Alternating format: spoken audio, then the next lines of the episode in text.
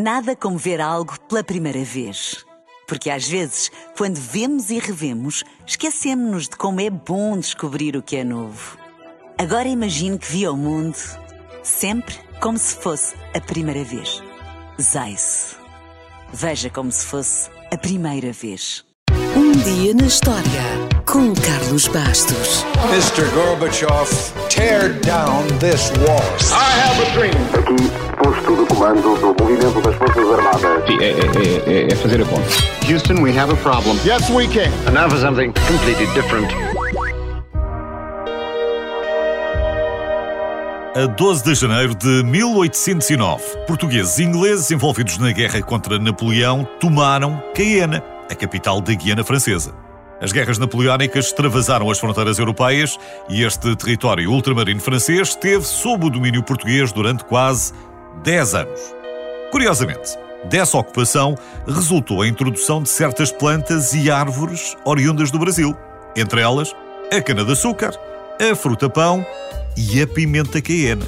Acredita-se que a palavra cayena, ou cayenne, em francês, seja uma corruptela da palavra quihinia, uma palavra do antigo idioma tupi, que significa pimenta. Portanto, pimenta cayena significa pimenta, pimenta. Aliás, ao contrário do que muitas vezes se diz, há cada vez mais indícios de que Cayena, a capital da Guiana Francesa, tenha recebido o nome desta pimenta e não o inverso.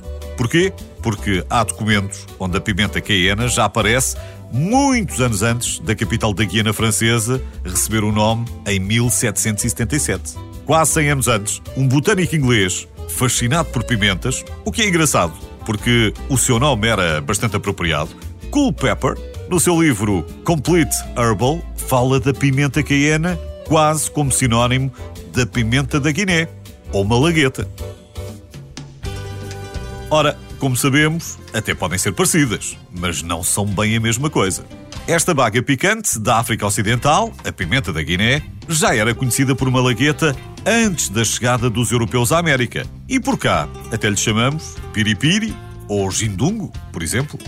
Esta história de gostarmos de picante já é muito antiga.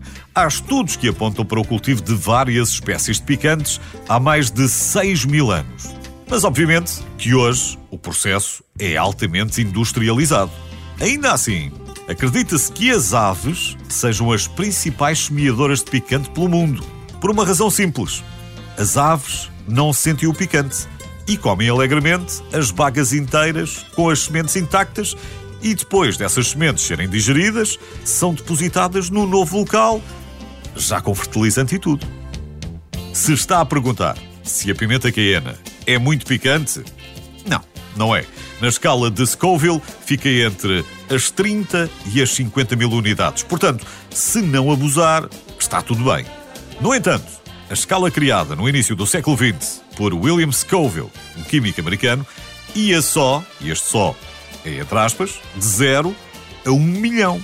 Mas hoje há quem se dedica a aprimorar algumas variedades de pimentas e, segundo o Guinness, a Carolina Reaper já chegou a 1 milhão e 600 mil unidades na escala Scoville. Essa sim, é só para verdadeiros recordistas.